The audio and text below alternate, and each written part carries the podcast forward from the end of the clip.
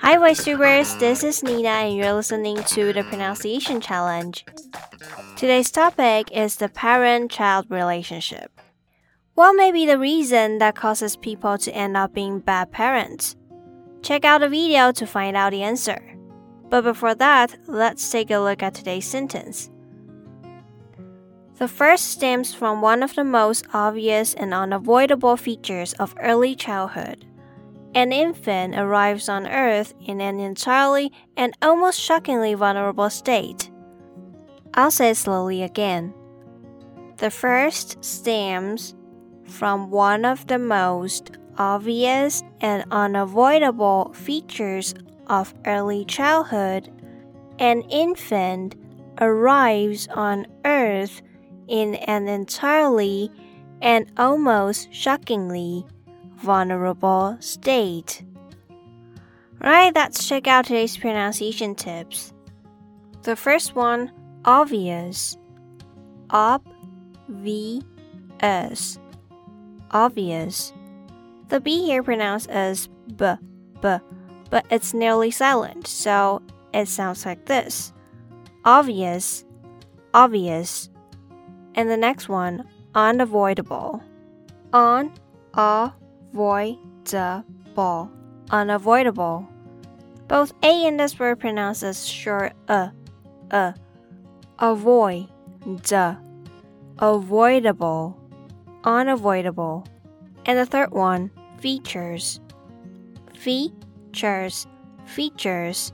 T U R E pronounced as chur, chur.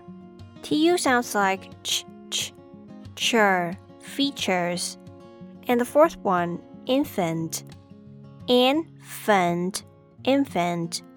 The A in this word pronounces the short uh, uh, the schwa sound, infant. Moving on to the next one, arrives on, arrives on. There's a linking sound between arrives and on, son, arrives on, arrives on.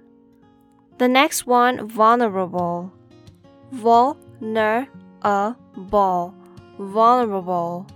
Both E and A pronounced as the schwa sound a, vulnerable, vulnerable. The last one, state.